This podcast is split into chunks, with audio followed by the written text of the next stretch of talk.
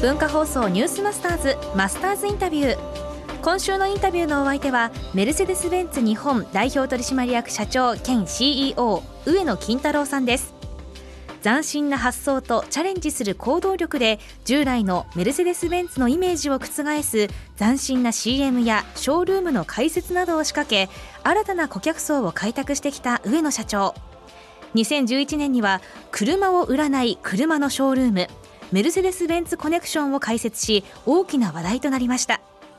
2日目の今日はその発想の源を探ります。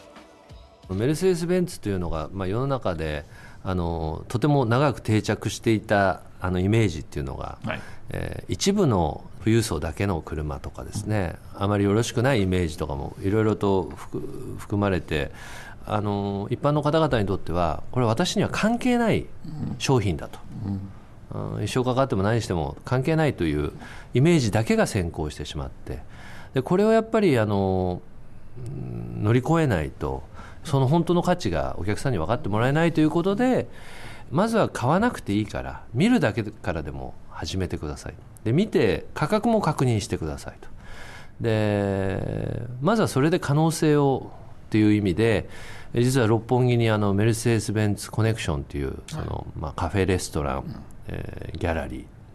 まあ、ショールームですね。それ何年になりますか、えーと、と2011年に、はい。実際にあの最初の1号店がオープンして、はい、これがやっぱりあの当然最初あの来ていただいたお客様は大体メルセデス・ベンツのカフェだから、うん、コーヒーが800円とか1000円ぐらいするだろうとかですね、えー、食べ物も全部高いだろうとか、えー、乗ると買わされちゃうよとかですね。まあいろいろなあのことがまことしやかにやっぱり言われていて。でそれを全部いい意味で裏切って、あの普通に立ち寄ってもあの一般的なレストランより過ごしやすい価格帯にしたと。でそれの全ての理由はそれで儲けるという気はあの本当になくて。で車は私どもあの直接に販売をしていないのであくまでも販売店さんを通じてなので、まあ、売る業務もないと。ただ、まあ、せっかくそういうのをオープンしたんで車の市場をどんどんしてもらおうと、うん、っ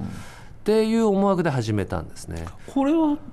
あれですか？上野社長のアイディアですか？やはりその接点をどうやって増やしていくかっていうのを考えた中で、まあ、たまたまあの私は昔その事業推進、まあ、新事業の推進の課に行ってその時にまあですからもう20年ぐらい前のアイディアをですね、まあ、その時は実現できなかったんですけども、うん、私どもとしてはどうしても始めたいということでまあ、何度かあの本社とも掛け合って、うんまあ、最終的には、えー、期間限定だったらやっていいということで18か月の期間限定で、まあ、僕たちは18か月の大実験って言ってたんですけどで今も残ってるってことはその大実験は成功したんじゃないかというふうに思ってます。はいベンツを買ってくださるお客さんの変化はもう最初からその頭の中にはあってたんですかね。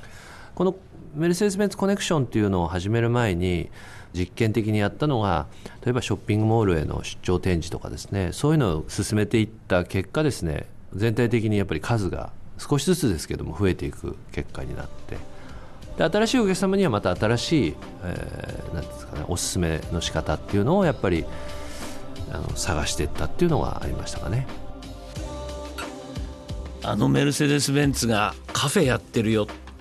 ね。あの乃木坂からミッドタウンの方に歩いてきてズドンって出ると「おい何やってんだよ」って今最近はぐわーって東阪の坂があるんですよ。G クラスの4階ぐわーって上がる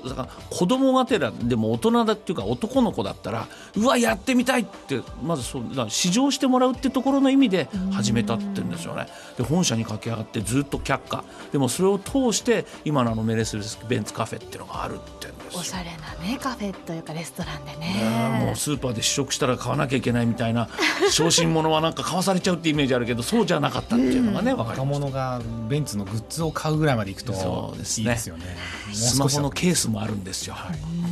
マスターズインタビューはポッドキャストでもお聞きいただけます、はい、ニュースマスターズのホームページをご覧ください。文化放送ニュースマスターズマスターズインタビューでした